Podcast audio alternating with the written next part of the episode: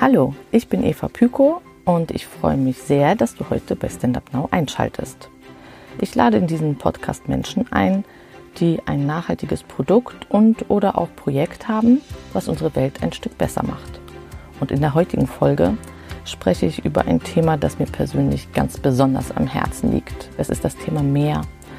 Wenn du also auch das Meer so sehr liebst oder vielleicht sogar Taucher bist oder Schnorchler, dann wird dir auch nicht entgangen sein, dass ähm, am Strand oder auch im Meer Dinge auftauchen, die da besser nicht auftauchen sollten. Und deswegen bin ich besonders froh, dass Madeleine von Hohenthal und Benjamin Wenke Bracenet gegründet haben. Und ich spreche mit Madeleine darüber, wie Bracenet entstanden ist, was die Mission ist, was Geisternetze sind und was vor allem mit ihnen passiert. Das ist bisher so die längste Folge, ähm, was bestimmt am sehr umfangreichen Thema liegt, denn ich hätte noch viel länger mit Madeleine sprechen können. Und ähm, natürlich aber auch daran, dass es mein absolutes Herzensthema ist. Ähm, wenn du Bracelet schon kennst, lohnt es sich auf jeden Fall trotzdem reinzuhören, denn Madeleine erzählt ganz viel, was gar nicht auf deren Seite steht. Aber hör doch selbst.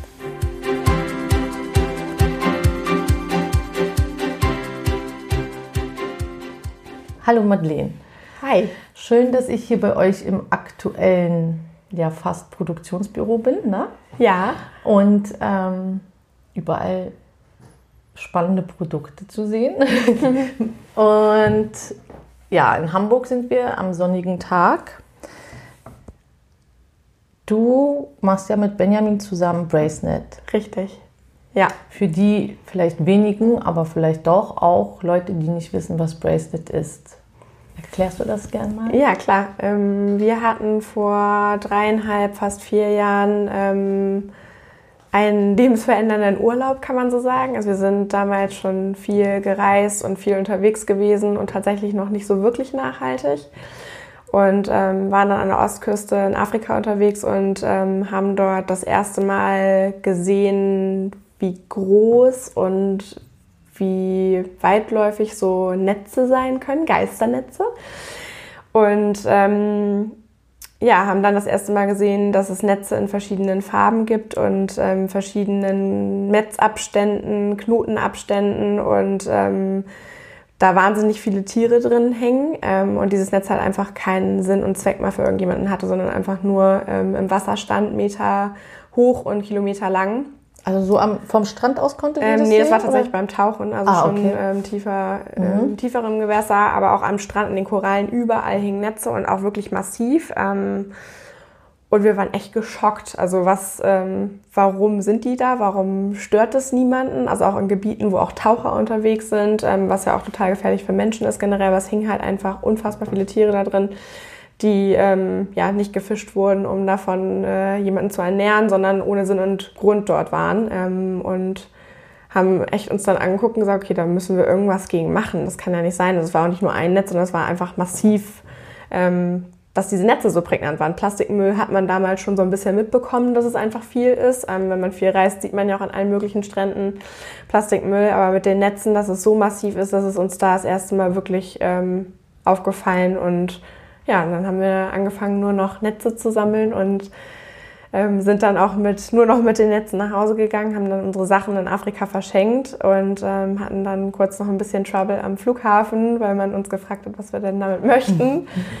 und hatten die dann zu Hause und ähm, wussten im ersten Moment noch gar nicht, was wird es denn im Endeffekt. Also kommen vom Problem sozusagen. Ähm, Im Urlaub hatte man dann schon so ein bisschen überlegt und ein bisschen rumgesponnen, so auch mal ins Handgelenk gehalten, so was heißt denn Brace, äh, Bracelet, äh, Armband, also auf Englisch Bracelet, Bracenet.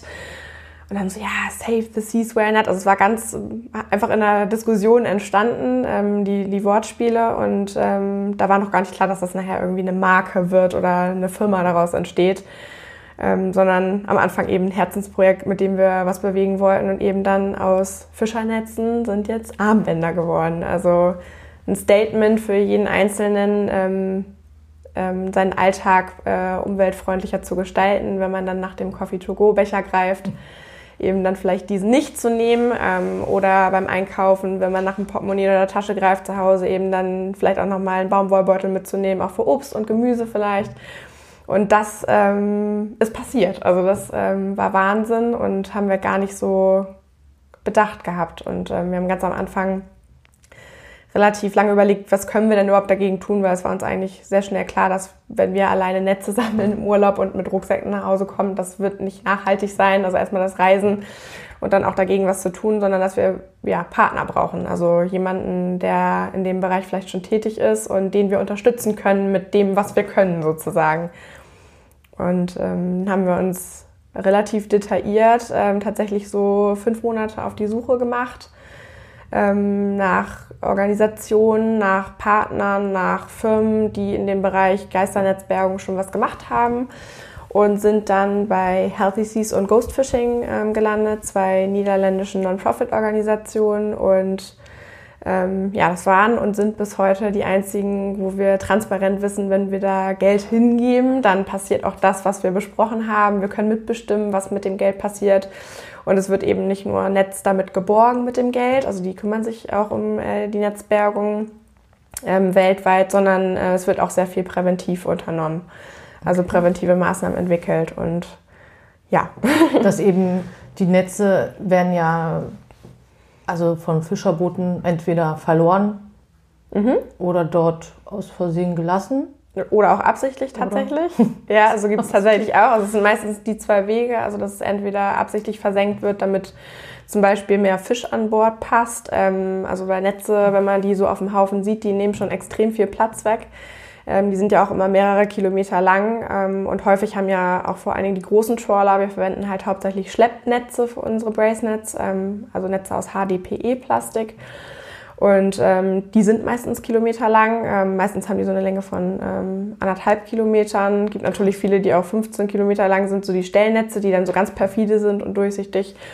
Und ähm, ja, also das ist schon, schon massiv, was da an, an Netzen äh, mit einer Ladung reingelassen wird. Und dann kann es eben mal sein, dass wenn dann der teure Thunfisch an Bord soll, dass man dafür dann schon mal das auch sehr teure Netz über Bord wirft, weil der Fisch einfach mehr wert ist. Also das kommt auch mal vor. Und der zweite Weg ist eben, wenn da der Fischbestand zurückgeht und ähm, die Fischer halt viel an Korallen oder hauptsächlich eben auch an Wracks ähm, fischen müssen, dass sie eben auch an den Wracks hängen bleiben. Das kann passieren. Mhm. Ähm, mittlerweile ist die Präventionsarbeit aber so gut, dass die Fischer das auch melden, also sei es bei uns oder bei Nofir, Headies oder Ghost Fishing und sagen, ich habe hier mein Netz verloren, ähm, könnt ihr das rausholen, mhm. seid ihr da in der Nähe mit einem Team und ähm, dann kann das auch gezielt geborgen werden. Oh, cool, also das ist tatsächlich also scheinbar ja kein Einzelfall, mhm. das passiert schon. Ist tatsächlich äh, ein sehr europäischer Fall, muss mhm. man dazu sagen. Ähm, wir versuchen natürlich weltweit aufzuklären, aber ähm, es gibt, also klar, das Bewusstsein ist hier ähm, einfach noch das Größte aktuell.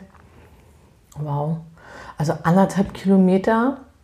Ich war gestern so ein bisschen spazieren und hm. habe mal raufgeguckt, wie weit die Entfernung ist. Mache ich sonst eigentlich nicht, aber da ich in Hamburg bin, habe ich mal geguckt, äh, weil ich die Entfernung nicht so gut einschätzen kann. Ne?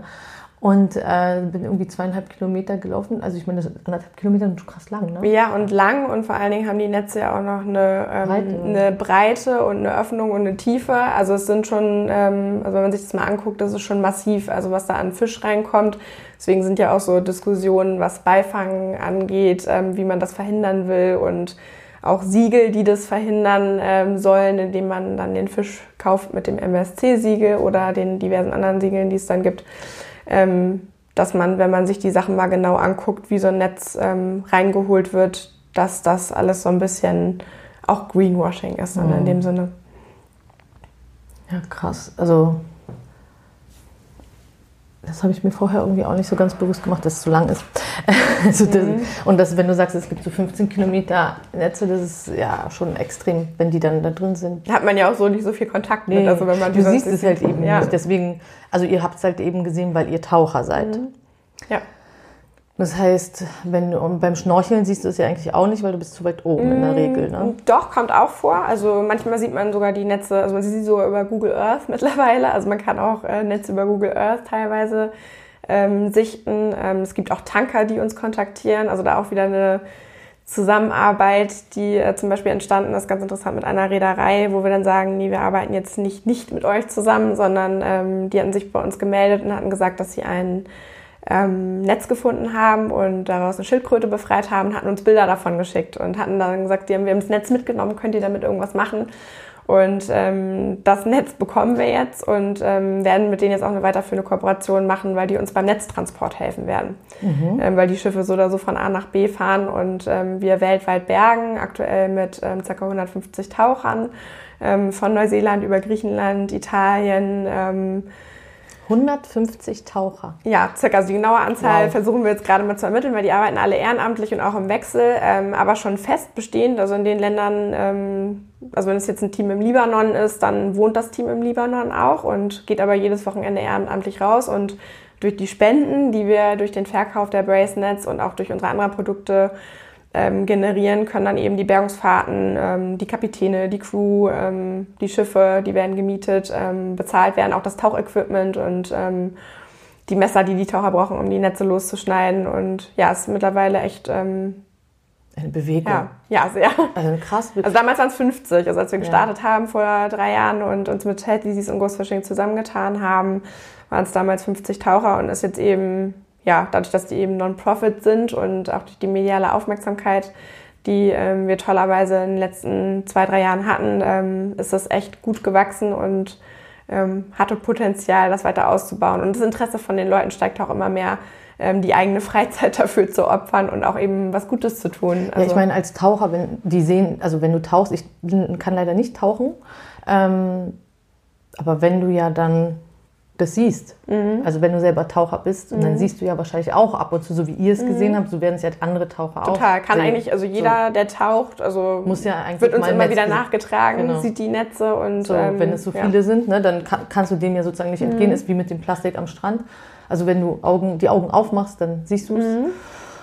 Ähm, wenn du nicht gerade in der Hochsaison fährst und alles sauber gemacht wird rechtzeitig, aber wenn du früh aufstehst, dann siehst du es auch. Und ähm, oder wenn die Strömung einfach so ist, wie sie ist und dann kommt halt eben was an Strand.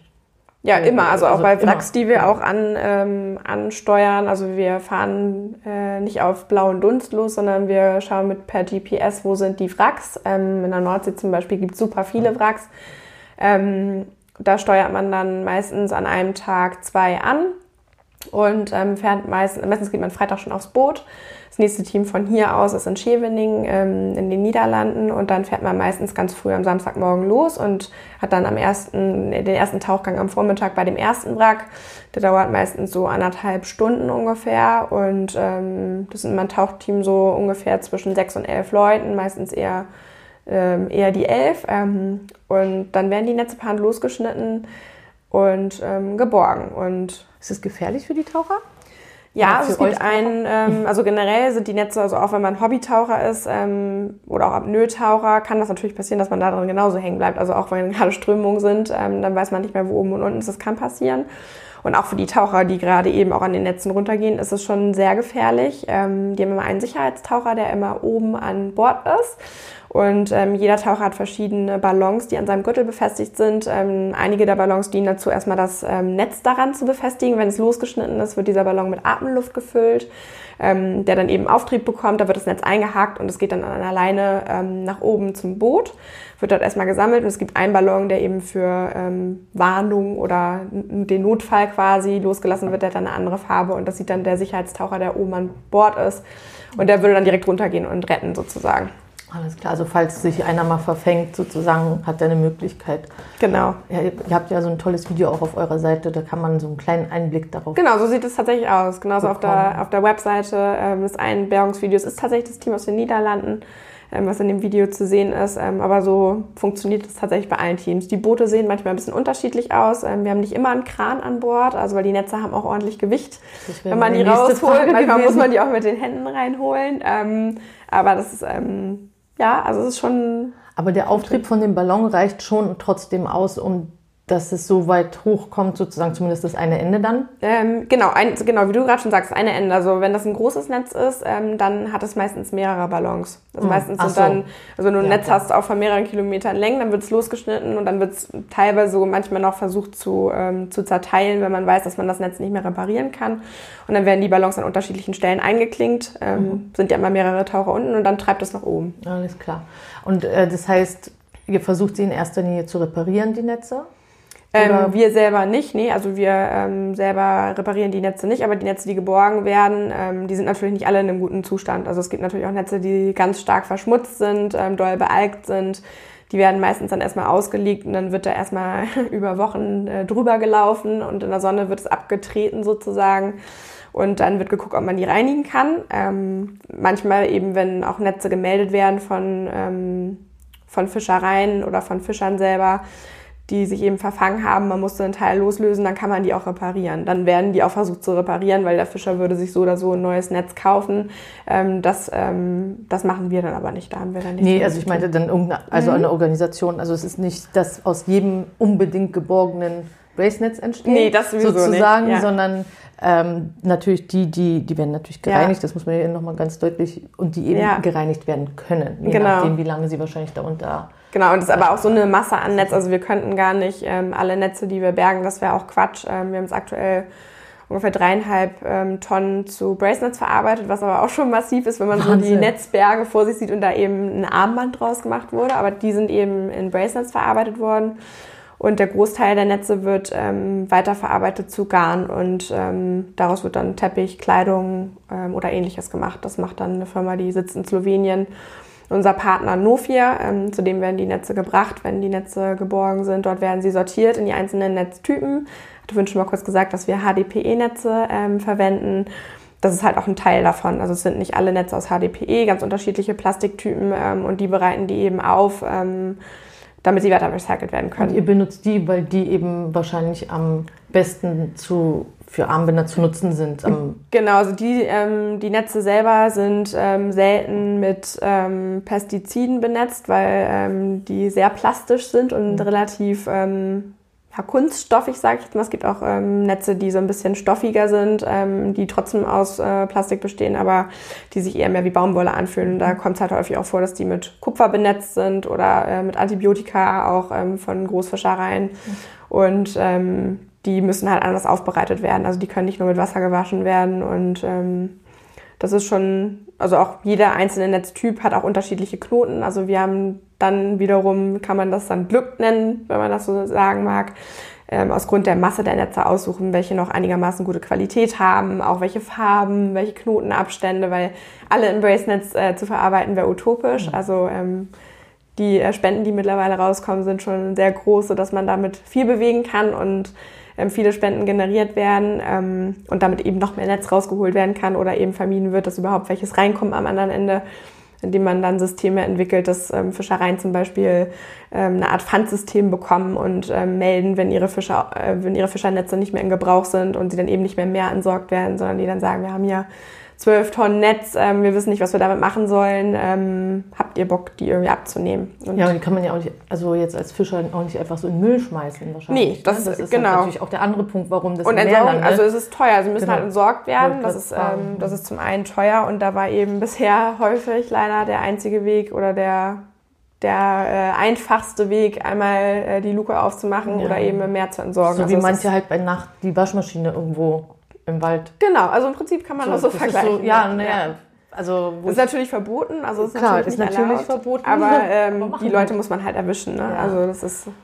Naja, und, ich und ich weiß nicht, bei Fischern stelle ich mir noch vor, abgesehen davon, dass sie wissen, dass es verboten ist und abgesehen davon, dass es ja ihr Raum ist, womit sie ja dann am mhm. Ende Geld verdienen und überhaupt ne, Wasser, wir alle bestehen zu 80 Prozent, mhm. das macht keinen Sinn, da den Müll reinzutun. Mhm. Aber äh, wenn das natürlich die Entsorgung teuer ist, ist natürlich der Teufelskreis, sie haben das Geld nicht.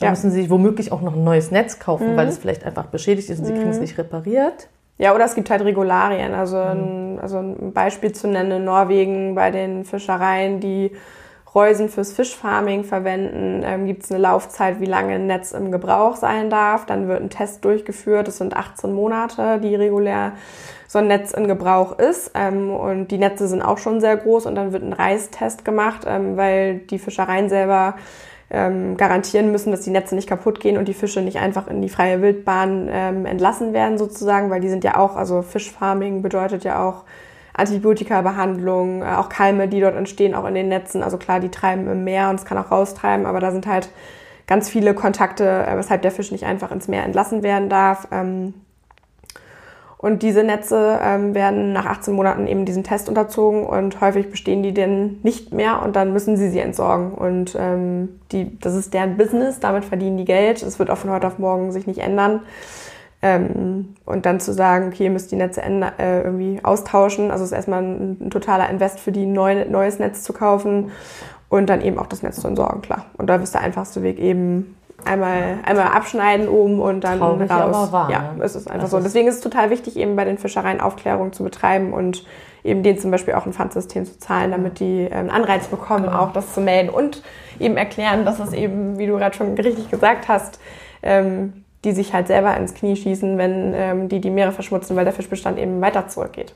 Ja, also, weil sie sind ja immer nicht die Einzigen. Also, ja. das ist ja nicht der einzige Fischer, der auf diese Idee ja. kommt, mal eben die Luke aufzumachen. Mhm. Also, das ist, ja, also wie gesagt, wenn das so viel ist, dass man bei jedem Tauchgang eigentlich ein Netz sieht, mindestens, mhm. dann ist es ja schon sehr, sehr schlimm. Mhm. Also, ja, also da, ganz genau kann man es halt nicht sagen. Ja, aber, aber, weißt du, so prinzipiell, so ja. je nachdem wahrscheinlich, wo man noch taucht und Total. wie tief und so, ist schon klar, aber so vom Ding, wenn man das so sagen kann, dass du eigentlich das sehen kannst, wenn du, dann ist es schon richtig krass. Ja, die Zahlen von dem aktuellen, also der Pacific Garbage Patch ist ja auch in, in jeglicher Munde mit den fünf Müllstrudeln, die es gibt, es sollen ja sogar mhm. sechs sein.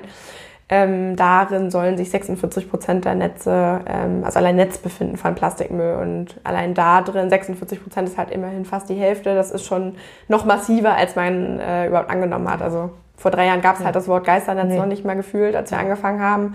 Gab es irgendwie 20 Google-Treffer. Und ähm, Jetzt mittlerweile ähm, ist immerhin das Bewusstsein schon mal da. Die Leute ähm, informieren sich, wollen wissen auch, wo kommt das Essen her. Und das Bewusstsein steigt. Das ähm, muss noch mehr werden, da arbeiten wir dran. Aber deswegen machen wir auch den Podcast. Ja. Sag mal, aber Isst du Fisch oder esst ihr beide Fisch? Tatsächlich fast gar nicht mehr. Also wir sind ähm, noch keine Vegetarier, ähm, aber denken immer mal wieder drüber nach, haben es aber schon extrem stark reduziert, müssen wir sagen. Und Fisch, ähm, also ich esse gar keinen Fisch mehr. Also ich würde, äh, wenn ich jetzt noch mal einen essen würde, dann wäre es ein handgeangelter, wahrscheinlich bei meiner Mutter im Fjord in Norwegen, mhm. Ähm, wo ich wüsste, dass da rausgeholt wurde. Aber ansonsten ist es schon, also alles, was man jetzt so im Supermarkt kaufen kann, schwierig. Also mhm. nee, muss nicht unbedingt. Vor allen Dingen, wenn man sich eben auch mit dem Fischfarming beschäftigt und auch, dass die Netze mit Kupfer benetzt sind, Fische Antibiotika bekommen, was ja auch bei der, auch bei Fleisch immer wieder ein mhm. Riesenthema mhm. ist. Ähm, schwierig. Schwierig. Ne? Mhm. Ich finde es so ähm, krass, weil es ja bei Fisch auch immer so heißt, es ist so gesund. Mhm. Und Plastik, also das eine ist ja dann die, also es kommt aus dem Fischfarming, das kann man ja selber nochmal rausfinden, ja. aber macht das der, der typische Verbraucher, der im Supermarkt steht und ist es auch so klar auf den Verpackungen kommuniziert, ähm, wo kommt der Fisch denn generell her? Und das Mikroplastik ist halt auch mittlerweile in den Fischen drin und ja auch nachgewiesen schon ja. in unserem Körper drin. Und also wenn es darum geht, darf man natürlich gar nichts mehr essen, aber ich glaube, man sollte da schon sehr darauf achten, wo kommt, wo kommt mein Essen ja generell her. Also, ja, prinzipiell. Ne? Ja.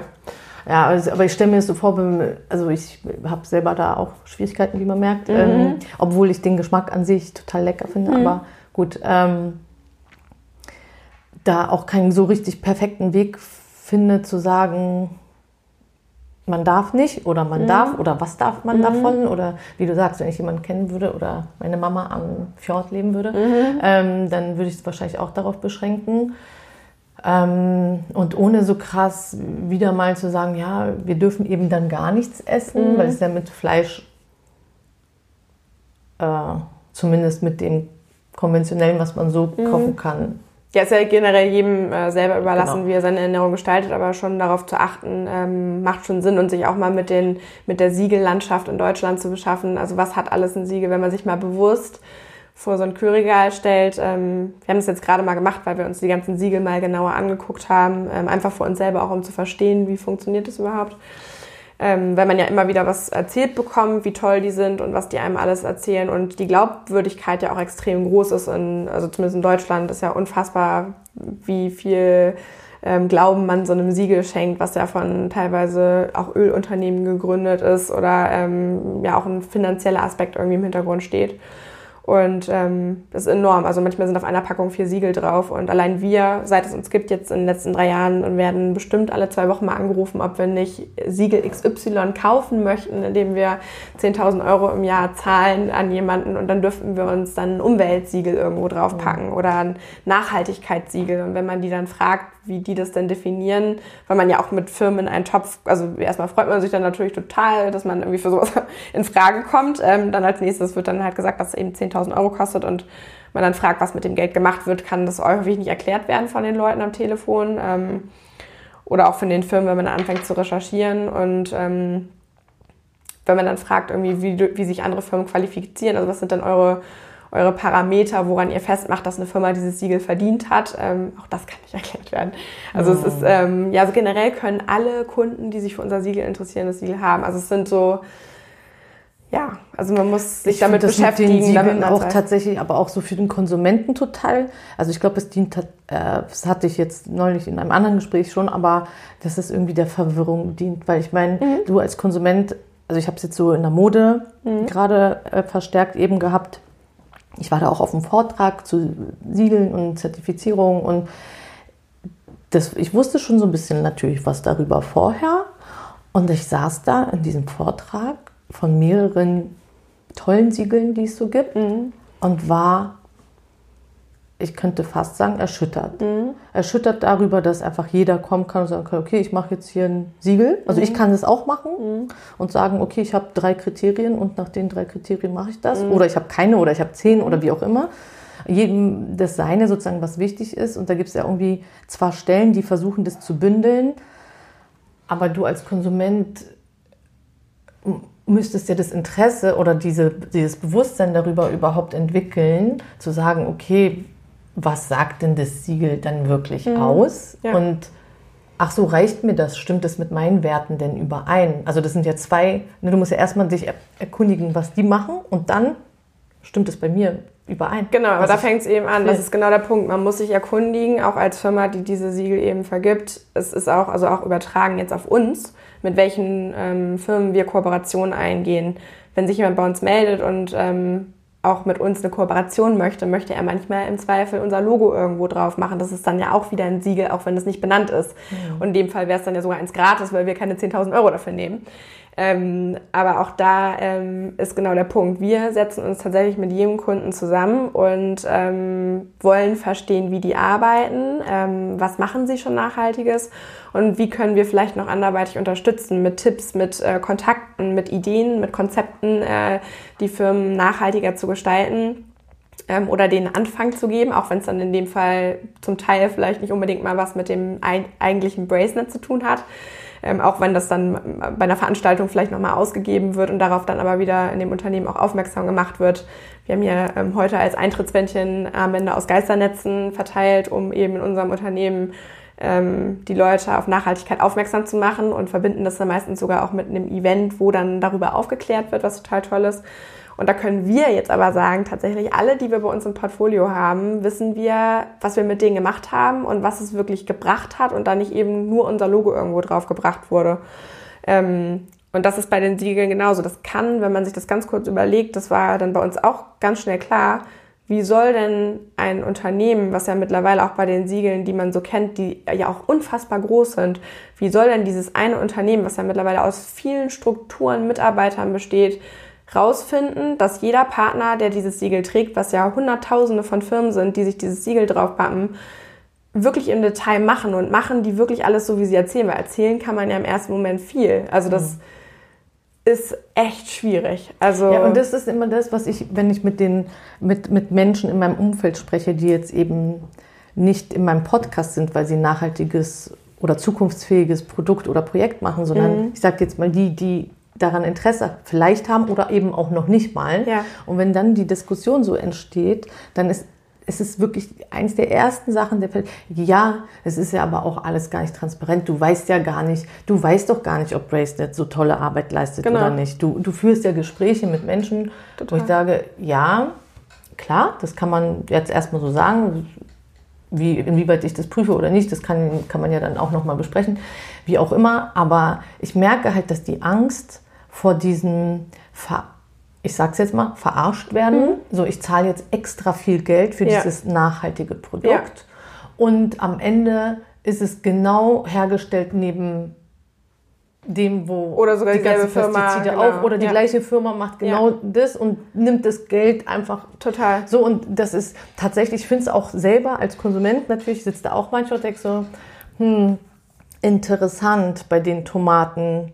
Mhm die aus dem gleichen Land kommen. Und ich meine, ich bin auch schon öfter in meinem Leben geflogen und wenn man so über Plantagen fliegt, und das siehst du ja von oben ganz gut, und dann ist der eine Teil angeblich ungespritzt und der andere gespritzt. Also es ist halt so, mhm. es ist natürlich, ich finde es ähm, manchmal, es gibt Momente, wo ich natürlich auch denke, krass, ähm, da ist auf jeden Fall ganz viel Platz für Informationen und mhm. du das ist okay, dann das auch in Frage zu stellen Total. und zu, hinter, zu hinterfragen, weil ja. wie du ja sagst, es gibt dann eben doch die, die dann sagen, ja okay, ich packe mir das Siegel drauf mhm.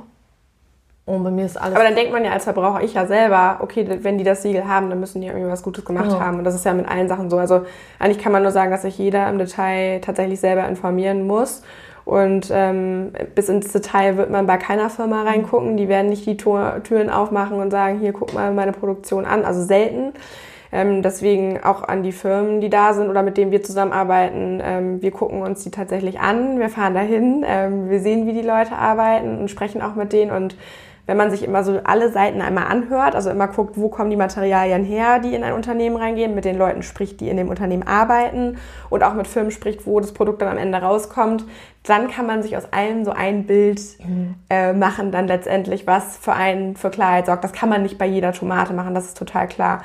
Ähm, aber ich glaube, das liegt auch an den Firmen selber. Also wir arbeiten gerade auch massiv daran, transparenter, also noch transparenter zu werden, weil wir noch gar nicht alles zeigen können online, was was wir überhaupt noch so machen, dass wir mit Behindertenwerkstätten arbeiten, ähm, wie unsere Sachen produziert werden, per Hand gestempelt werden ähm, und alles in Deutschland, alles bei uns selber. Ähm, das alles sind alles unter Sachen, guten Bedingungen. Aber das sieht man auch nicht. Also ja. das weiß der Kunde bei uns im Zweifel. Also wenn wir sprechen ja mit allen, also wir kriegen ja viele Nachrichten und telefonieren ja auch super viel und sind auf Messen unterwegs und ähm, halten auch Vorträge, wo ähm, die Supporter da schon Einblick bekommen und versuchen auch über Videos ganz viel zu transportieren.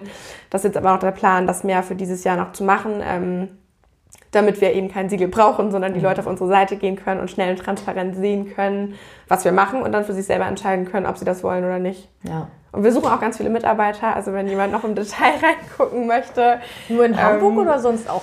Äh, tatsächlich gerade in Hamburg, ja. ähm, weil wir das schon alles komprimieren wollen. Wir haben ja damals tatsächlich am Küchentisch angefangen zu fertigen. Und, zu ähm, zweit, ne? Das, genau, also ja also, zu zweit angefangen. Ihr seid ja ein Paar, das kann man ja hier so sagen. Genau, mittlerweile auch verheiratet. Mittlerweile sogar verheiratet. Herzlichen Glückwunsch.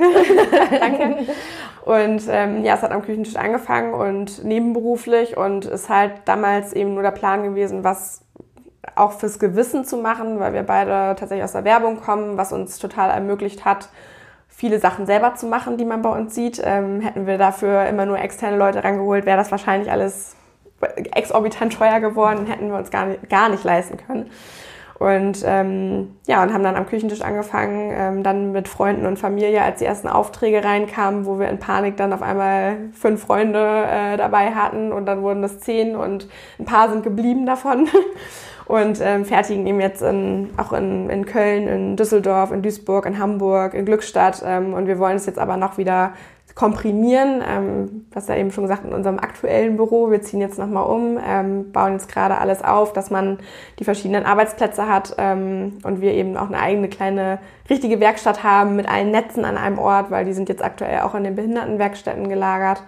Ähm, so hat man nicht immer den Überblick. Man muss dahin fahren, man muss immer Fotos machen, immer ungefähr im Kopf behalten, wie viel haben wir davon. Und das wollen wir alles jetzt hier ähm, in unser neues Büro ähm, packen. Und da sind wir wahnsinnig glücklich drüber, wenn man total tolles Atelier von einem Hamburger Künstler übernommen. Ähm, und ziehen da jetzt ein und werden eben ein kleines Büro haben. Es wird ähm, eine Fertigung geben und eben auch Lagermöglichkeiten für unsere Sachen komprimiert.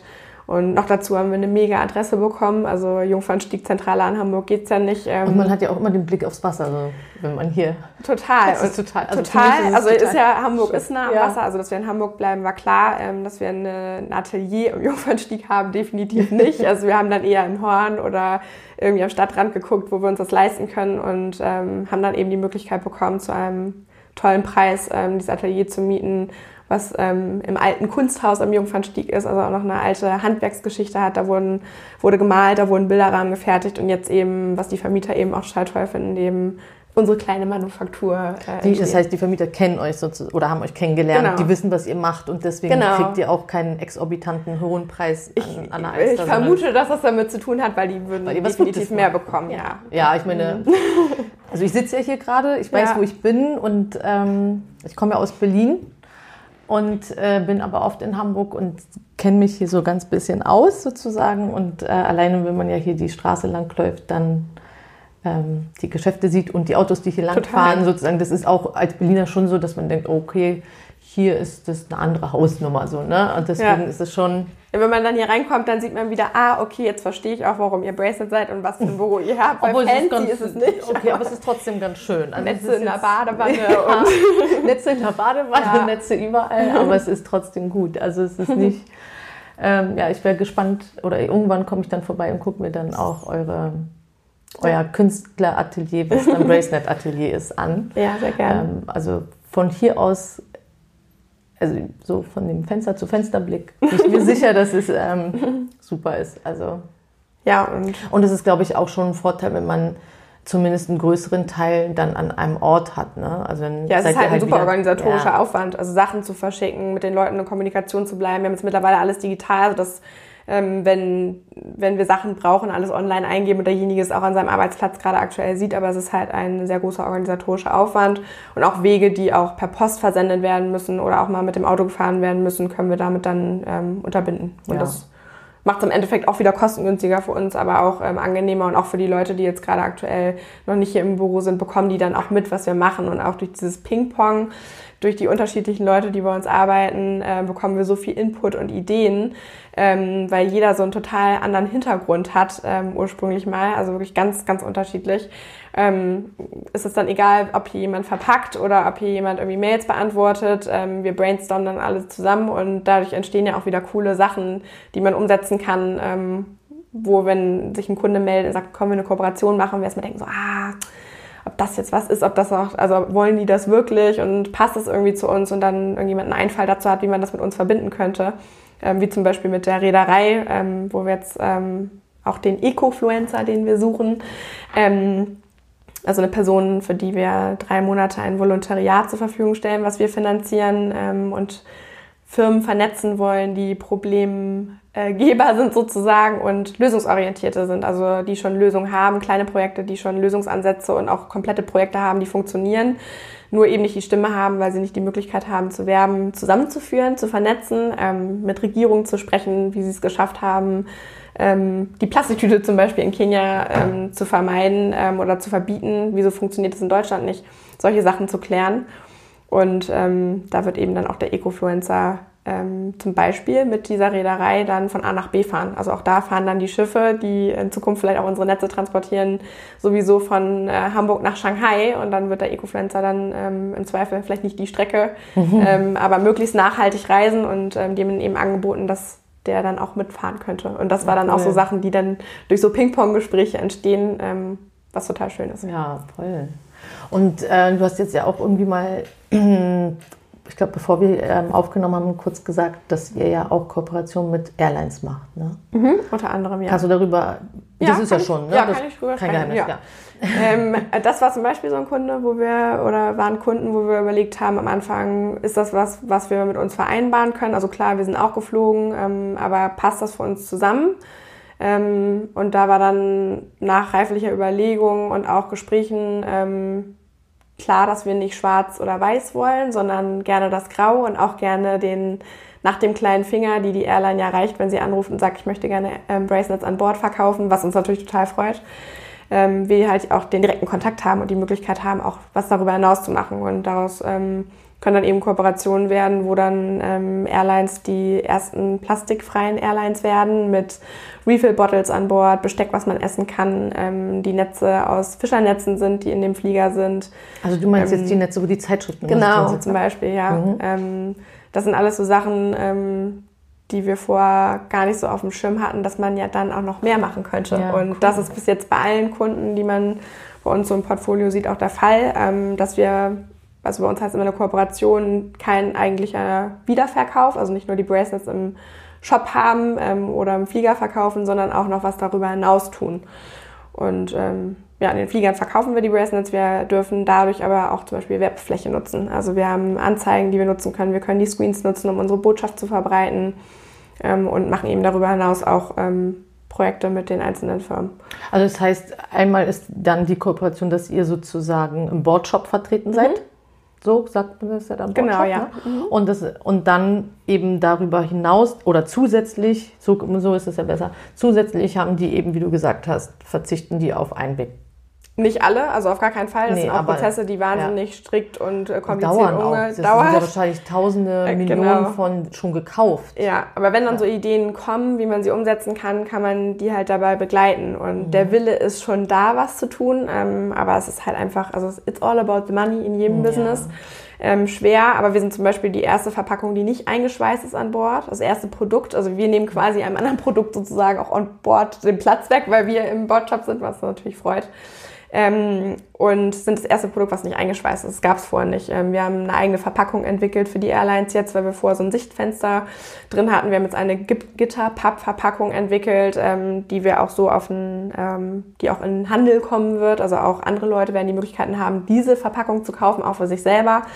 Ähm, ja, und das ist das erste Produkt, was eben nicht eingeschweißt ist. Gab es vorher ja, nicht. Also weil es einfach luftdicht verpackt sein ja. muss und ähm, ja, also es geht. Cool. Man muss manchmal einfach nur probieren, ähm, Dinge ändern zu wollen und das auch mit ein, also wir haben Kunden im Portfolio, wo wir nicht gedacht hatten, dass es irgendwie passt. Also arbeiten auch mit, ähm, zum anderen mit, mit Werder Bremen zum Beispiel zusammen, gerade aktuell, ähm, wo es auch damit anfing, dass die eben die Bracelets in, äh, in ihren Shop mit aufnehmen wollen und äh, die wiederverkaufen wollen. Und dann ging es eben auch um Co-Branding. Ähm, und dann haben wir gesagt, ja, einfach nur ein Logo drauf machen. Also weil, also Werder Bremen ist schon grün, ähm, mhm. aber wir wussten damals nicht, wie grün sind die wirklich.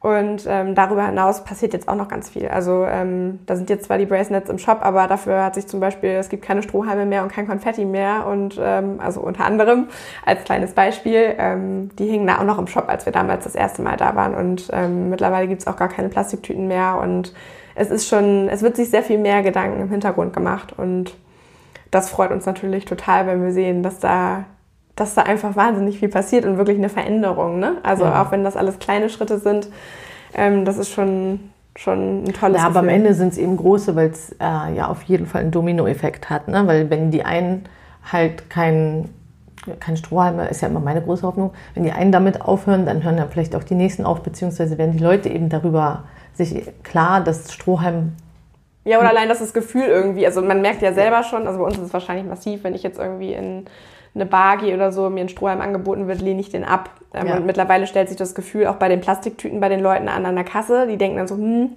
muss jetzt trotzdem irgendwie eine Plastiktüte mitnehmen.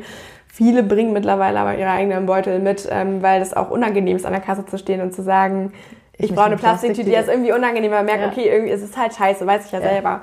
Und ähm, also auch wenn die Plastiktüten, auch die Strohhalme das geringste Problem sind, ich glaube, es sind 0,3 Prozent des gesamten Plastikmülls sind Strohhalme und Plastiktüten, ähm, wenn ich mit der Zahl jetzt gerade richtig bin. Ähm, aber das ist der Anfang und ähm, ja, aber es ist so dafür eben genau und es ist dafür eben das, was man vielleicht im Alltag doch am meisten noch umsetzen kann, mhm. was eine, oder so Coffee to go Becher. Da kann man ja zumindest den Deckel weglassen, wenn man denn immer noch nicht den Becher, also ähm, aber ich, ich, ich denke immer so, ja, wenn man im, in seinem kleinen Alltag so diese Gewohnheiten weglässt, dann macht es so übers Jahr gesehen für einen kleinen Haushalt erstmal schon mal viel aus und das merken ja dann die Freunde und das merkt die Familie und am Ende macht es doch einen großen Unterschied. Beziehungsweise weckt es so ein bisschen eben immer wieder das Bewusstsein, weil wenn man ja mit einer Sache anfängt, wenn man sich einmal sagt, ja, ich nehme jetzt keine Plastiktüten mehr, ich habe einfach einen Jutebeutel in meinem Rucksack mhm. oder Tasche oder ich, so irgendwie, dann machst du dir bei dem nächsten Ding, wenn du dann den verpackten Salat kaufst, mhm. dann denkst du, wenigstens denkst du kurz mhm. daran. Vielleicht kaufst du ihn erstmal trotzdem und mhm. das ist dann auch erstmal, sag ich mal, okay, aber du denkst darüber nach. Mhm. Also es kommt dir in, mehr in dein Bewusstsein. Und ich glaube, dass, dass das sozusagen bei den Menschen, die sich die vielleicht nicht so viel damit befassen, ähm, schon so ist, dass sie die Zeit vielleicht nicht haben oder einfach wirklich nur, weil es nicht, weil sie keinen in ihrem Umfeld haben, der sie darauf bringt, dass eine Gurke eingeschweißt keinen Sinn macht. Ja, also Aufklärung ist ein ganz so, großes ne? Thema. Also, total. Also bei jedem erstmal. Oder sie wissen gar nicht, wo sie eine kriegen, die nicht eingeschweißt mhm. ist. Also ist ja auch noch so ein. Ne? Ja.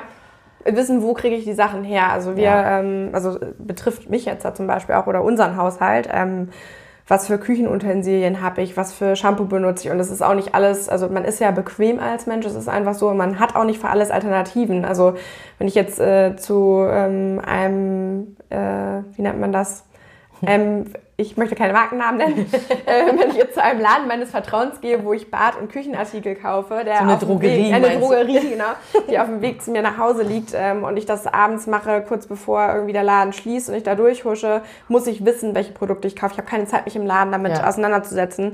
Und ich möchte auch, also auch ich möchte eine Alternative haben. Ich möchte nicht eine Seife haben, wo meine Haare von noch mehr kaputt gehen, als sie schon sind. Und ich möchte nicht das Gefühl haben, dass sie nach einem halben Tag fertig sind, sondern ich möchte, auch wenn ich ein Shampoo habe, was nicht verpackt ist, ähm, ein gutes Gefühl haben ja. bei mir. Ne? Also kommt auch immer drauf an, was man dann so macht. Aber da dann erstmal äh, Alternativen zu finden, ist nicht günstig, weil ähm, die meistens die Produkte teuer sind. Also es ist einfach so. Also die Sachen, die nachhaltig hergestellt werden und fair, kosten einfach ein bisschen mehr. Ähm, und da erstmal auszuprobieren, was gefällt mir überhaupt, was finde ich gut, das hat auch gedauert. Also wir haben schon viel ausprobiert, ähm, auch Haarseifen und Rasierer, die äh, Klingen haben jetzt und Zahnpasta in Pillenform und Bambuszahnbürsten. Also was kann man für sich selber machen? Bringt jetzt auch nichts, meine Plastikzahnbürsten, die ich zehn Stück noch im Regal habe, wegzuschmeißen, Nein. weil sie sind sowieso da. Also benutzt ja. sie bitte, bevor ja. du dir eine Bambuszahnbürste Erstmal kaufst. Aufbrauchen. Erstmal alles aufbrauchen. auch die Aber Proben. Auch die Proben. Erstmal alles aufbrauchen. Genau, also immer erstmal das, was man hat. Also es bringt nichts, alle Tupperdosen Dosen ja. jetzt aus dem Schrank zu werfen, sondern generell für jeden, also alles, was man irgendwann neu braucht, dann mit nachhaltigen Sachen, wenn möglich, ja. zu ersetzen und sich da vielleicht auch zu äh, belesen, weil es mittlerweile ja schon so ein bisschen Infos gibt, was gut funktioniert, ja. eben bei einer Haarseife zum Beispiel oder was riecht auch gut, damit ja. ich mich gepflegt fühle. Ähm, oder eben auch dann, was uns total freut, die Leute, die dann das Bracelet tragen, uns tatsächlich häufig schreiben, dass sie dadurch inspiriert wurden, selber Produkte auf den Markt zu bringen oder selber Ideen hatten, Projekt ins Leben zu rufen, ähm, was wirklich Dinge verändern kann und eben dann vielleicht sogar das Deo oder das Haarshampoo im, äh, in der Drogerie demnächst ersetzt, wo ich dann weiß, das ist jetzt meine Alternative mhm. und ich muss demnächst nicht mehr überlegen. Mhm. Und das muss noch viel mehr kommen. Also man muss sich da noch viel mehr trauen. Die Hürde ist halt super groß, sich selbstständig zu machen, war ja bei uns auch nie der Plan. Mhm. Ähm, hätten wir alle Hürden vorgewusst, hätten wir sie wahrscheinlich auch nicht nehmen wollen, aber tatsächlich also, war. Ja. da gab es also viele Stolpersteine. Ach ja, man ist, man hat sich so, es hat sich viel ähm, irgendwie ergeben. Wir haben nie einen Plan gemacht und schon immer von einem Tag auf den anderen ähm, versucht, irgendwie alles bestmöglich umzusetzen. Richtig aber habt ihr, Entschuldigung, dass ich dich unterbreche, ja. aber habt ihr ähm, dann erstmal noch, ihr habt, du hast gesagt, du hast nebenberuflich, habt ihr das erstmal? Genau, ne? wir haben, also, also bis letztes Jahr haben wir es, also Benjamin hat letztes Jahr im Januar, ähm, ist es letztes Jahr? Ja, ist ein Jahr, genau ein Jahr her. Ähm, Benjamin ist letztes Jahr im Januar Vollzeit bei Brace eingestiegen, nicht ein halbes Jahr vor, also seit ähm, August 2017 17 bin ich, also mit der Hochzeit bin ich quasi dann für Bracelet voll eingestiegen und Benjamin dann ein halbes Jahr später. Und ähm, das war, wir hatten beide gute Jobs, wir hatten beide einen sicheren Job, wir haben Jobs gehabt, die wir wahnsinnig gerne gemacht haben und wo wir auch, kann man sagen, schon relativ erfolgreich waren. Ähm, und ähm, also ich hätte meinen Job nicht aufgegeben. Also ich habe meinen Job wahnsinnig gerne gemacht und ich habe auch bei meiner letzten Arbeitsstelle unfassbar gerne gearbeitet. und bin mit den Leuten auch immer noch in Kontakt, was ganz lustig ist, weil man sich jetzt auch immer wieder über andere Ecken und Kunden und Projekte wieder trifft. Ähm, aber das war nicht einfach, auch diese finanzielle Sicherheit aufzugeben. Wir sind ja auch so auch schon sicherheitsverliebt und die Eltern sagen dann auch, seid ihr denn bescheuert? Ihr macht jetzt Armbänder. Also Benjamins Eltern nicht, die arbeiten ja mittlerweile bei uns, aber cool. äh, mitgehangen, mitgefangen. aber ähm, das war echt so äh, schon eine nicht ganz einfache Entscheidung, vor allem, weil man ja auch nicht weiß, kann man dann davon leben. Also die grundsätzlich ver also verändern tat es damals schon zu dem Zeitpunkt was. Damals gab es Bracelet dann schon ein bisschen länger, aber können wir davon auch irgendwann leben. Wir müssen es ja auch irgendwie finanzieren können. Und ähm, wir hatten Glück, dass wir es alles komplett selber finanziert haben, dass wir unser Erspartes, was wir eigentlich für eine Reise, für eine Weltreise auch über einen längeren Zeitraum zurückgelegt hatten, dann investieren konnten. Somit halt keine Investoren reinholen mussten zu dem Zeitpunkt. Ähm, und eben auch Jobs ablehnen durften, die wir nicht machen wollten, zum Beispiel. Ja, das ist natürlich cool ich glaube, es, wenn wir, also es gab schon finanzielle Jobs, wo wir am Anfang gesagt hatten, okay, die, also aufgrund von Mengen oder Lukrativität auch von, von dem Unternehmen her, auch den im Portfolio zu haben, ähm, hätten wir das wahrscheinlich machen müssen, wenn da jemand dran beteiligt gewesen wäre, der das mit entschieden hätte. Und das war, das ist unsere Freiheit gewesen, das zu tun. Und heute würden wir es auch nicht wieder anders machen, auf keinen Fall. Aber klar hat man einen Fehler gemacht. Man hat noch nie ein Unternehmen gegründet. Wir waren keine Unternehmer, war nie der Plan, das zu werden oder auch Mitarbeiter einzustellen. Wir haben mittlerweile ein Team aus acht Leuten ähm, fest und acht Aushilfen und ähm, wir stellen jetzt nochmal fünf Leute ein. Ähm, und das ist schon das sind schon sehr interessante Themen, mit denen man sich auseinandersetzt. Aber auch mega spannend, weil wir über so viele Bereiche, sei es Umweltschutz, sei es ähm, einzelne Unternehmen, mit denen wir vorher ja auch in der Werbung Kontakt hatten, unter anderem, aber jetzt in die Tiefe einsteigen. Wie arbeiten die wirklich? Ähm, was sind deren Intentionen, auch was den Handel angeht? Was ist, wie ist es in der Wirtschaft? Wir sprechen mit Politikern. Wir sind, ähm, wir arbeiten mit Universitäten zusammen, mit ähm, Studenten, die ihre Masterthesis über uns schreiben, die uns ähm, mit Projekten unterstützen wollen. Ähm, wir haben wahnsinnig qualifizierte Leute, die sich bei uns bewerben, auch bei dem Ecofluencer zum Beispiel, wo wir gedacht haben, da bewerben sich Leute, die einfach irgendwie reisen wollen, ähm, wobei das natürlich schon ein Job sein soll. Also es soll schon was erarbeiten und ja, ein Ziel dahinter sein, auf Projekte aufmerksam zu machen, die eben den Unterschied machen. Aber es ist unfassbar, wie groß das Interesse ist und wie motiviert die Leute sind, ähm, ja, was zu verändern zu wollen. Und ähm, das ist toll, dass man da den, ein Teil davon sein darf und auch das ermöglicht, diese Projekte umzusetzen. Also jeder, der hier bei uns arbeitet und der sagt, hier Unternehmen XY, mit dem wollte ich schon immer mal zusammenarbeiten, ähm, kann das tun. Oder mhm. ähm, das und das Unternehmen müsste doch mal nachhaltig werden. Die könnten doch mal einfach nur das und das machen. Mittlerweile hat man dadurch, dass man schon so ein bisschen einen gewissen Namen ja auch hat und gewisse Kunden im Portfolio hat, wird die Mail dann auch schon gelesen. Also mhm. sie wird dann nicht mehr irgendwo abgetan und nicht mehr beantwortet. Ähm, und so kann man einfach mal fragen und wenn es einfach eine Nachricht auch über Instagram ist an irgendjemanden, wenn man unterwegs ist und einen Podcast hört und denkt, oh, der würde voll gut zu uns passen oder das äh, Thema ist bei denen gerade irgendwie hochbrisant, dann einfach kurz eine Nachricht schreiben und dann sitzt man dann eine Woche später zum Beispiel im Podcast. ja. ja, so, so leicht kann es gehen. ja. ja. ja, das ist, ähm, aber gab es einen Augenblick, wo du oder wo ihr beide dann gedacht habt, nee, das machen wir jetzt nicht mehr, wir hören auf? Nee, aufhören haben wir, glaube ich, gar nicht gedacht. Ähm, aber es gab schon, also bei mir gibt es schon ab und zu mal auch ein Tränchen. Also jetzt nicht ständig, aber es ist schon auch ähm, viel Arbeit. Ne? Also man ist selbstständig, man ähm, arbeitet wirklich, also wir haben beide gut 100 Stunden aktuell auf dem Zettel. Ähm, unsere Mitarbeiter jetzt nicht, aber wir ähm, arbeiten schon immer. Also auch wenn wir jetzt Freizeit haben, versuchen wir uns schon immer so ein bisschen äh, Luft ähm, zu machen und auch mal rauszufahren in den Wald. Ähm, aber dabei sprechen wir trotzdem auch ich über sagen, die Jobs. Natürlich, natürlich als Pärchen auch total schwer abzuschalten. ja, man muss sich schon die Zeit nehmen. Also ja. man muss sich, ähm, also wir waren seitdem auch nicht mehr ähm, so wirklich im Urlaub und wenn, dann haben wir es mit Jobs verknüpft. Aber man muss sich die Zeit nehmen, auch mal für zwei, drei Tage rauskommen, einfach mal in den Wald oder einfach mal ins Meer fahren. Und ähm, auch gerade in diesen Momenten kommen die besten Ideen. Mhm. Also es sind nicht die stoppt. Ideen, die sind nicht am Schreibtisch, während ich äh, 100 E-Mails abarbeite, sondern die Ideen kommen dann, ähm, wenn man den Kopf frei hat und ähm, einfach blöd rumspinnt. Also ja, das ist wirklich so. Schön, und da entstehen auch in einer Stunde, wenn, wenn eine Kooperationsanfrage kommt, hatten wir jetzt gerade von, von einem Kunden manchmal in einer Stunde 20 Ideen, ähm, die einem einfach so in den Kopf ähm, schießen, wo man denkt, das könnten wir erstmal mit uns verbinden, natürlich auch, ähm, aber das kann derjenige nachhaltiger machen und ähm, hat einfach ein Riesengerüst geschaffen, wovon dann vielleicht nachher zehn umgesetzt werden. Das ist echt, das ist verrückt. Ja, also du hast ja auch, du, ihr seid jetzt sozusagen, einmal ist das Bracelet mit so tollen Produkten, den Armbändern, dann gibt es Schlüsselanhänger, Pullover. Genau, Taschen haben wir noch, also die sind nicht aus ähm, Netz selber, nee. sondern sie sind aus 100% ähm, nachhaltig angebauter Baumwolle, ähm, also ohne Pestizide, das heißt, es ist ein größerer Ausschuss bei der Produktion, also weniger Baumwolle, die übrig bleibt.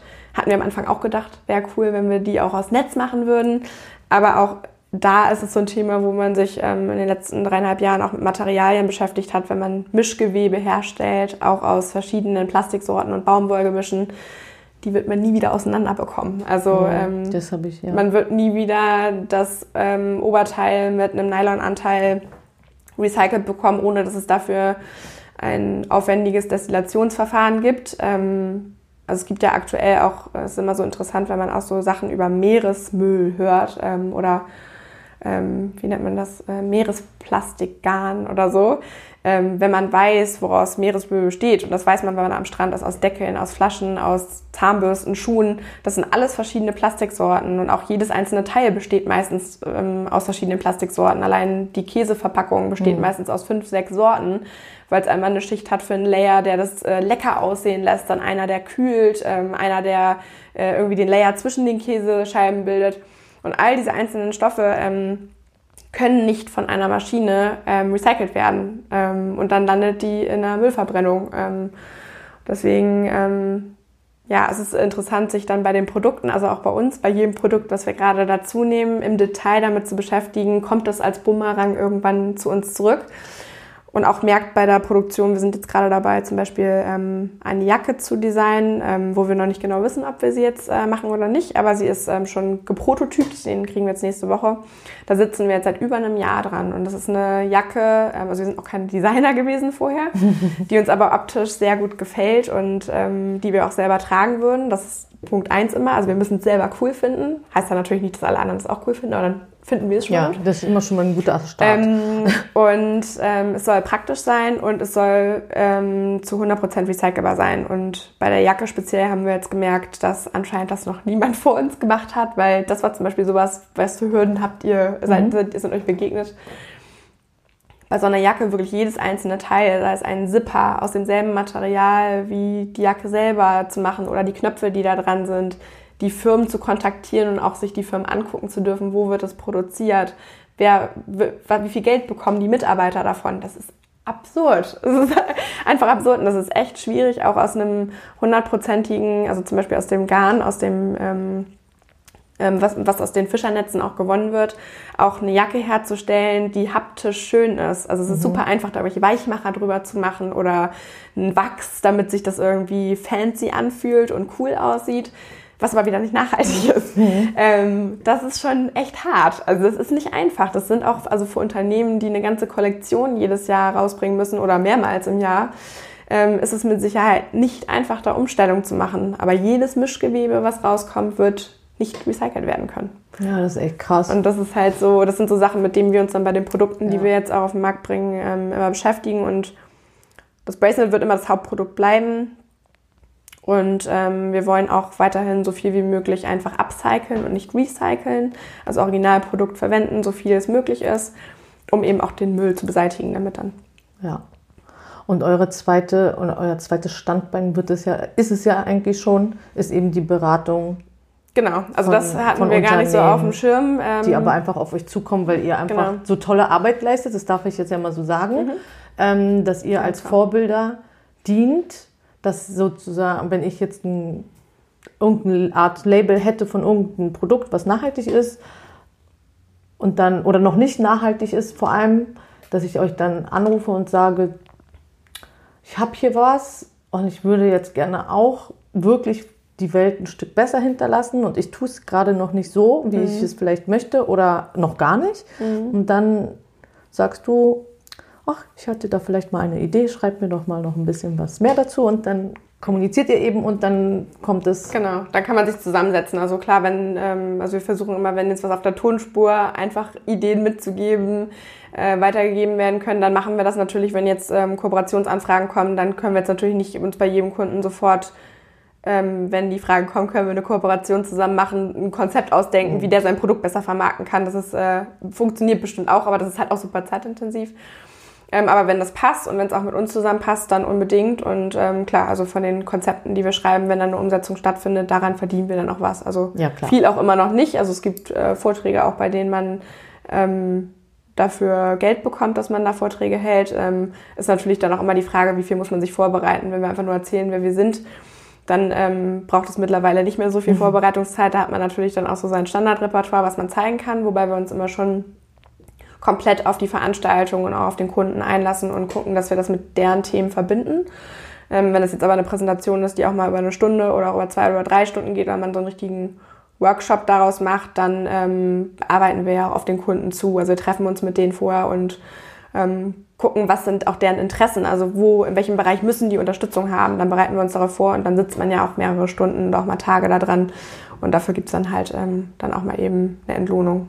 Zum ja. Glück. Also Gott ja, also ich meine, man kann mit guten Dingen auch gerne Geld verdienen. Also es ist ja dann das auch in sehen, Ordnung. Das sehen wir generell auch. Also was uns immer wieder begegnet, auch gar nicht nur bei uns, sondern ähm, auch bei anderen Produkten oder auch Firmen, die ähm, sich mit Nachhaltigkeit auseinandersetzen, ist immer, ja, aber warum, warum bei uns zum Beispiel, warum spendet ihr nur 10 Prozent? Ähm, das, ist immer, das ist immer, ja, aber es ist ja eine berechtigte Frage. Als Konsument weißt du es nicht unbedingt, wenn du dich damit nicht auseinandersetzt. Aber wenn man dann weiß, dass davon äh, zwei Behindertenwerkstätten fair bezahlt werden, dass da eine Steuer von abgeht, äh, eine Spende vom Erlös abgeht, ähm, die eigenen Mitarbeiter fair bezahlt werden müssen, ähm, man auch durch den größer, das größer werdende Volumen ja auch ähm, Kosten hat, laufende Kosten, die irgendwie gedeckt werden müssen. Das haben wir eben, solange wir ähm, nicht ausgestiegen sind, auch komplett alles privat eben aus Ersparnissen finanziert. Aber das kostet natürlich was und ähm, auch die Mitarbeiter, die hier sitzen, die sollen ja auch bezahlt werden. Also nur alles ehrenamtlich zu machen.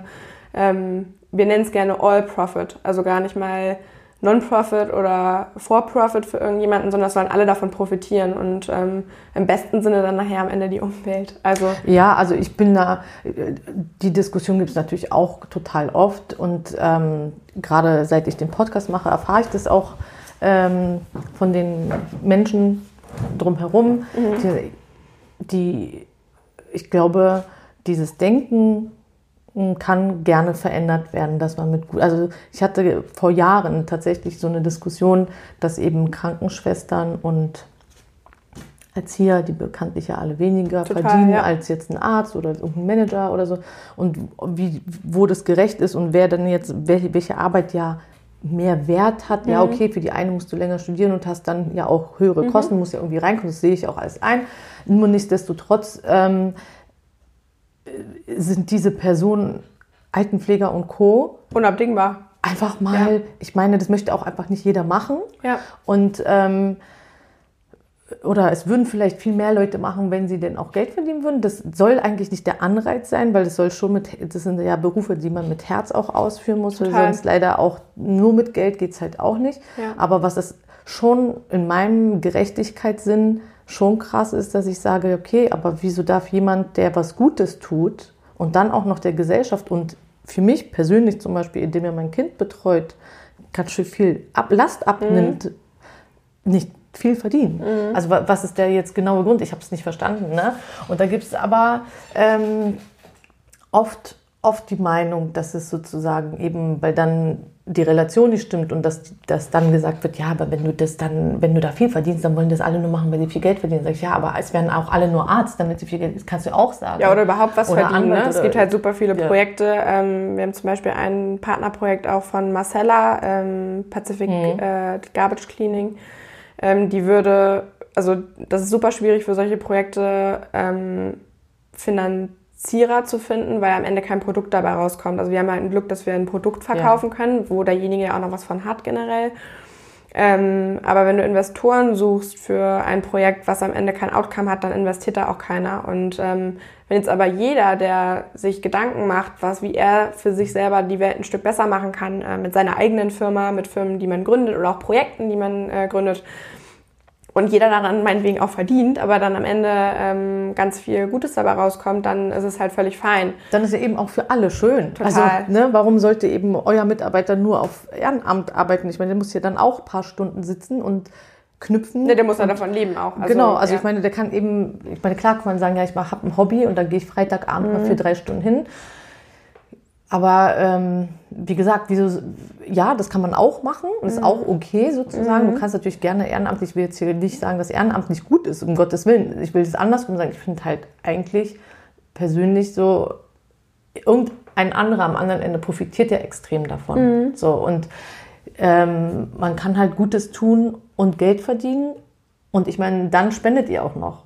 Also ihr tut Gutes ja, mittlerweile ist es tatsächlich auch relativ viel. Also ähm, die nächste Spende steht jetzt gerade noch aus, aber im, im letzten Jahr, ähm, ohne den Hauptumsatz vom letzten Jahr dazu zu rechnen, sind es ja auch schon ähm, 34.000, glaube ich, jetzt gewesen. Ähm, ja, die, das ist halt das Summe, damit kann man enorm. auch mal was machen. Das war so, auch wenn man das dann übergibt und dann ähm, den, den Kurs und das, ähm, das, was damit unterstützt wird und was damit passiert und ähm, gemacht wird, auch in Forschung und in Beratung und in ähm, in generell in die ganzen Taucher investiert wird, wo die wiederum Netze bergen können, aber auch aufklären, dass halt Fischereien eben nichts mehr im Meer entsorgen und auch man mit Firmen sprechen kann, die ganze Produktionsstätten umbauen, ist das schon ähm, toll, das zu sehen. Und jetzt, wo die Spenden größer werden, ähm, gucken wir auch, ob wir halt ähm, auch andere Projekte noch unterstützen können, die ja, cool. durch Ideen, die man entwickelt, eventuell auch ganz unterschiedliche Natur, nochmal andere Projekte unterstützen, vielleicht dann eben auch finanziell. Wir hatten ähm, zum Beispiel auch eine Aktion mit Sea Shepherd letztes Jahr. Das war ein Beispiel, wo wir ein,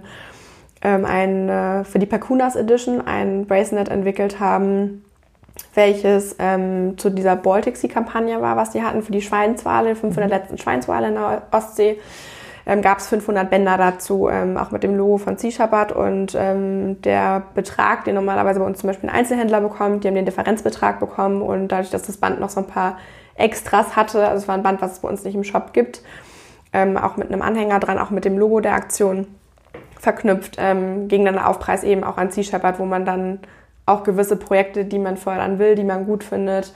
Ähm, und das fanden wir bei der Aktion. Das passte halt auch super zu uns, ähm, zu sagen, das ist was, was wir so auch unterstützen können. Das ist für uns jetzt gar kein mehr, riesen Mehraufwand gewesen. Und sowas können wir halt mit ähm, mit anderen Projekten auch machen. Und ähm, wir haben gerade so zwei, drei auf dem Radar, die wir extrem toll finden, wo wir echt angefixt sind, weil das so voller Power und Entwicklung steckt und ähm, was verändern kann, auch gar nichts äh, mit irgendeinem Verkauf zu tun hat, auch tatsächlich eher in die wissenschaftlichere Richtung geht. Ähm, was aber relativ schwierig auch zu finanzieren ist, dieses Projekt. Ähm, und mit denen verbinden wir uns jetzt gerade und gucken eben, wie wir das eben aufbereiten können, dass es halt verständlich ist für, den, für jeden anderen da draußen sozusagen, dass die auch verstehen, was da gemacht wird, dass die Arbeit gut ist, die die machen. Und ähm, da müssen wir mal gucken, ob es dann vielleicht auch nochmal eine Sonderedition an Bracelets gibt, dann, weil wir haben ja auch Netze, die ähm, zum Beispiel, wo es nur Stücke von gibt oder wo nur Flicken draus gemacht werden. Das sind ja teilweise irgendwie 100 Bracelets oder 50 Bracelets oder auch manchmal nur drei oder vier, die es gibt, ähm, die wir dann eben zu diesem Projekt zuordnen können und ähm, eben eine Limited Edition machen können wodurch wir dann eben dieses Projekt unterstützen können. Und ähm, das, äh, ja, darüber freuen wir uns sehr. Das ja, sind so Sachen, die jetzt cool. kommen in den nächsten Monaten. Und ähm, war denn die Übergabe der Spende der stolzeste Moment, bis, stolzeste Moment bisher?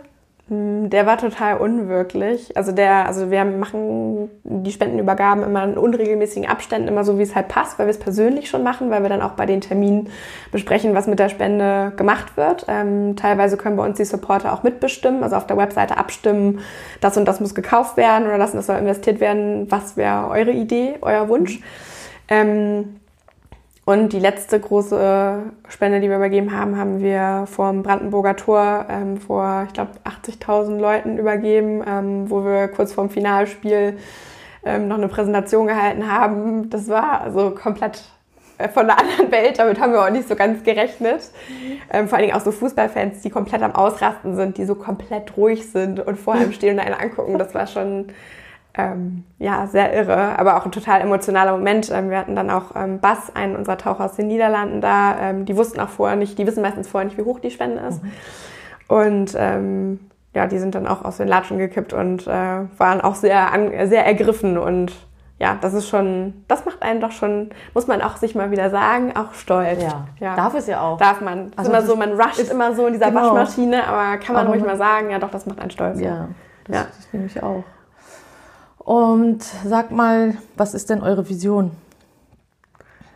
Unsere Vision, also ehrlicherweise haben wir schon, hatten wir ja gar keine. wir kamen ja von, von dem Problem und haben schon so viel erreicht, ähm, womit wir gar nicht gerechnet haben und haben auch echt einen gut vollen Terminkalender, dass man noch gar nicht so Zeit hatte, wo wollen wir überhaupt hin? Also mhm. Ziele definieren. Mhm Unternehmensstrukturen. Das, was alle einem so sagen, was man machen muss. Ja, genau. Mach mal so einen Monatsplan oder einen Jahresplan. Ähm, stellt mal irgendwie eine, Firmen, äh, eine Firmenagenda auf, was ihr so machen wollt. Das ergibt sich immer und es ergeben sich immer aus Sachen, die wir gerade gemacht haben, wieder komplett neue Sachen, über die wir noch gar nicht nachgedacht haben. Aber wenn ich jetzt so für, ähm, für mich sprechen sollte, ich glaube auch für uns beide oder auch generell das ganze Team, kann man schon sagen, dass so die Projekte, die jetzt ähm, unterstützt werden, auch die noch gar nichts mit unserer Non-Profit-Organisation zu tun hatten, die solche Sachen noch weiter zu unterstützen und ähm, generell halt noch mehr Firmen beraten, also noch mehr den, den Unterschied machen, Leute an die Hand nehmen und sagen, keine Ahnung, nur einen Anstoß geben und motivieren, was zu tun. Also nachdenken kann ja dann jeder in seinem Unternehmen am besten, am allerbesten selber. Aber den Anreiz weitergeben, Dinge zu verändern, damit sich wirklich was tut, weil es muss halt einfach massiv was passieren, speziell auch in der Politik, in der Wirtschaft, im Handel, ähm, um den Kunden auch eine, eine Wahl zu lassen, auch eine vereinfachte Wahl zu lassen, äh, Kaufentscheidungen zu treffen und ähm, ja, auch so, auch was Dinge verbieten angeht. Man tut sich durch die Bequemlichkeit auch immer sehr schwer. Es wäre jetzt einfach gesagt, dass man alle Plastiksorten verbietet, die nicht recycelt werden können. Das wäre eigentlich die logische Konsequenz, die sofort passieren müsste. Aber dahin zu arbeiten, dass man dem entgegenkommt und da, da angreift, wo es halt wirklich eine Veränderung macht. Also in jeglicher Hinsicht. Nicht nur mit den Netzen, sondern mit Plastik generell und dass die Welt halt schon nicht so kaputt geht, wie man das vor Augen hat, wenn man sich damit im Detail beschäftigt, weil das schon auch sehr frustrierend sein kann. Mhm. Also man sich jetzt über drei Jahre lang jeden Tag damit auseinandersetzt, dann wird einem manchmal schon ein kleines bisschen übel, wenn man merkt, wie die Ellenbogenpolitik zwischen einzelnen NGOs und Organisationen ist, die alle natürlich um ihre Supporter kämpfen, um auch irgendwie am Leben gehalten zu werden, aber die alle nicht miteinander arbeiten wollen. Das, hat, das ist eine Idealvorstellung, das mhm. nochmal zusammenzubringen, dass da mehr miteinander gearbeitet wird um Dinge wirklich zu verändern, weil man merkt immer, wenn man sich mit, ähm, wir treffen uns ja auch mit anderen Firmen und anderen NGOs, weil wir auch wissen wollen, wie die arbeiten, was sind eure Probleme, weil man zusammen schon stärker ist und ähm, das ist die Idealvorstellung. Jetzt habe ich hier wieder ganz viel gesagt. Ich rede unfassbar viel. Das ist schön. Das, ist, ähm, das ist doch gut so. Aber ähm, long story short, also ähm, alle Beteiligten an einen Tisch zu bringen, die Dinge verändern können und ähm, ein bisschen weniger Ellenbogenpolitik in dem Sinne, dass man über die Sachen, die schon da sind, Veränderungen hervorrufen kann. Und klar, bei einigen Sachen in der Wirtschaft ist es nicht, man kann jetzt nicht einfach sagen, man verbietet von heute auf morgen alle anderen Plastiksorten, weil dann Industrien kaputt gehen und es geht halt um Geld, um Existenzen. Aber der Weg dahin, den Ebenen, wäre schon, das ist schon so ein Ziel, damit in die richtige Richtung zu gehen. Das, das glaube ich, schafft mhm. ihr auch. Und sag mal jetzt meine letzte Frage auch wenn ich, das ist so spannend, ist es halt tatsächlich, ähm, könnte noch so ein, so ein Folge, so ein Folgepodcast, so mehrere Folgen wahrscheinlich haben. Ähm, aber für heute soll es mal die letzte Frage sein. Stell dir vor, du hast die Möglichkeit im deutschsprachigen Raum mhm. jedem eine Nachricht zu schicken auf sein Smartphone mhm. oder also eine Nachricht. Mhm. Darfst du, du darfst denen was mitteilen. Was würdest du mitteilen? Wollen?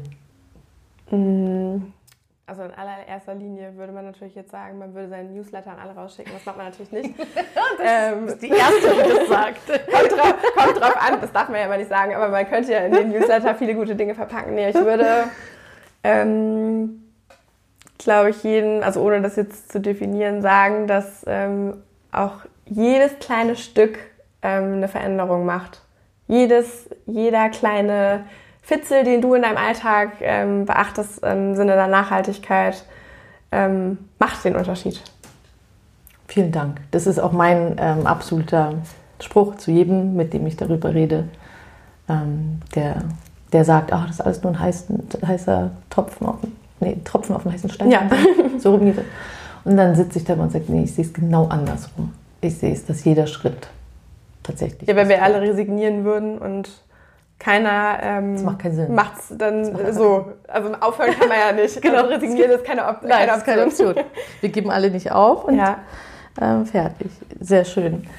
Madeleine, ich danke dir sehr. Danke für deine Zeit. Ja, danke dir, weil danke, du hast ja wirklich ähm, hier sonntags und finde ich wirklich toll. Und ähm, ich hoffe, dass ganz, ganz, ganz, ganz viele Menschen diesen Podcast hören und ganz viele auf eure Seite gehen und den Newsletter mindestens bestellen. Am besten alles andere sowieso, äh, falls irgendjemand das noch nicht hat. Ähm, ja, und euch irgendwie auch anders unterstützen. Ich freue mich auf jeden Fall, euch in Zukunft ähm, von euch noch mehr zu hören und zu sehen. Dankeschön. Und ähm, ja, wünsche dir für heute noch einen schönen Abend dann mittlerweile. Gleichfalls. Vielen Dank. Tschüss. Das war die sechste Folge von Stand Up Now. Ich freue mich sehr, dass du bis hierhin zugehört hast und möchte noch mal ganz kurz auf das Projekt von der Marcella Hansch, äh, dem Pacific Garbage Screening, ein Projekt eingehen und ganz kurz sagen, das ist eine schwimmende Plattform, die entwickelt wird, um eben das Plastik aus den Meeren herauszufischen. Plastikpartikel vor allem. Ähm, ja, wie gesagt, das ist in der Entwicklung und braucht auch Unterstützung und ist ein ganz tolles Projekt, welches ich auch schon unterstützt habe. Ähm, wenn du dich dafür interessierst, schau auf jeden Fall auf der Seite vorbei. Pacific Garbage Screening. Ähm, wenn du das eingibst, findest du es auf jeden Fall. Ja, und ich freue mich über dein Feedback auf meinem Instagram-Account unter standupnow-podcast und auch über deine Ideen, wie Madeleine gesagt hat. Und ja, ich freue mich natürlich sehr, wenn du den Podcast mit einer 5-Sterne-Bewertung bei iTunes bewertest, wenn du den Podcast teilst mit deinen Freunden, Verwandten, Bekannten, mit Menschen, die Interesse haben oder auch nicht, oder zumindest an Meeresliebhaber. Und äh, desto bekannter der Podcast natürlich wird, desto besser sind, ähm, ist er aufzufinden und so umso mehr Menschen können von diesen tollen Produkten und Projekten erfahren und äh, damit würdest du mir natürlich sehr helfen. Ich freue mich ähm, auf die nächste Folge und bis dahin, deine Eva.